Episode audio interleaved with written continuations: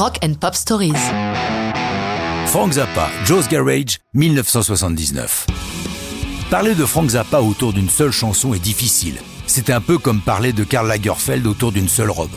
Zappa est un artiste prolifique, puisqu'au long d'une carrière relativement courte, il a publié pas moins de 60 albums.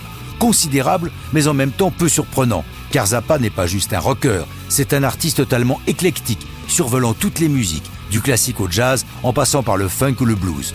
Pourquoi choisir Joe's Garage? Parce que c'est une œuvre majeure, un opéra rock en trois actes et de plus l'un de ses seuls succès commerciaux. En effet, si Zappa est un être à part sur la planète rock, si son influence est majeure sur un grand nombre d'artistes, on ne peut pas dire qu'il est beaucoup encombré par sa présence les classements internationaux. C'est le plus souvent en Europe que ses concerts ont affiché complet et que ses disques ont eu un succès respectable.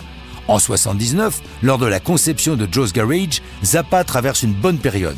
Son précédent album, Shake Your Booty, sorti en début d'année, est un vrai succès, se classant même numéro 1 dans certains pays d'Europe.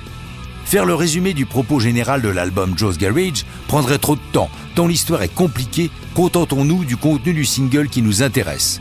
Il doit y avoir des milliers de garages baptisés Joe's Garage aux États-Unis. Joe est un brave type, tout ce qu'il est de plus normal, qui joue de la musique dans un monde surveillé par un avatar de Big Brother nommé Central Scrutinizer. Dans cet univers, la musique est interdite.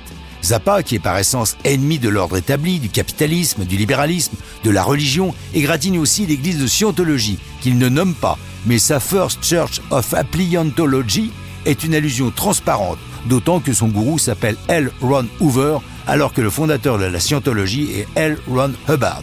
Pourquoi a-t-il appelé son personnage Hoover? Par allusion aux aspirateurs ou au patron du FBI Lui seul le sait. Musicalement, pour une fois, Zappa fait simple une petite balade up-tempo qui tient en quelques accords et tout est dit.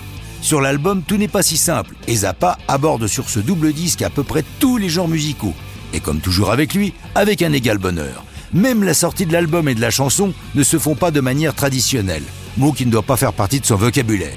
Et c'est un album vinyle simple qui sort en septembre 79, puis en novembre, le double album. On notera pour les puristes que le double CD sorti plus tard ne respecte pas l'ordre initial des chansons. Les puristes se reporteront donc à la version vinyle. Par la suite, Zappa va poursuivre ses expérimentations musicales avant sa mort prématurée en 93 à l'âge de 52 ans, mais ça, c'est une autre triste histoire de rock'n'roll.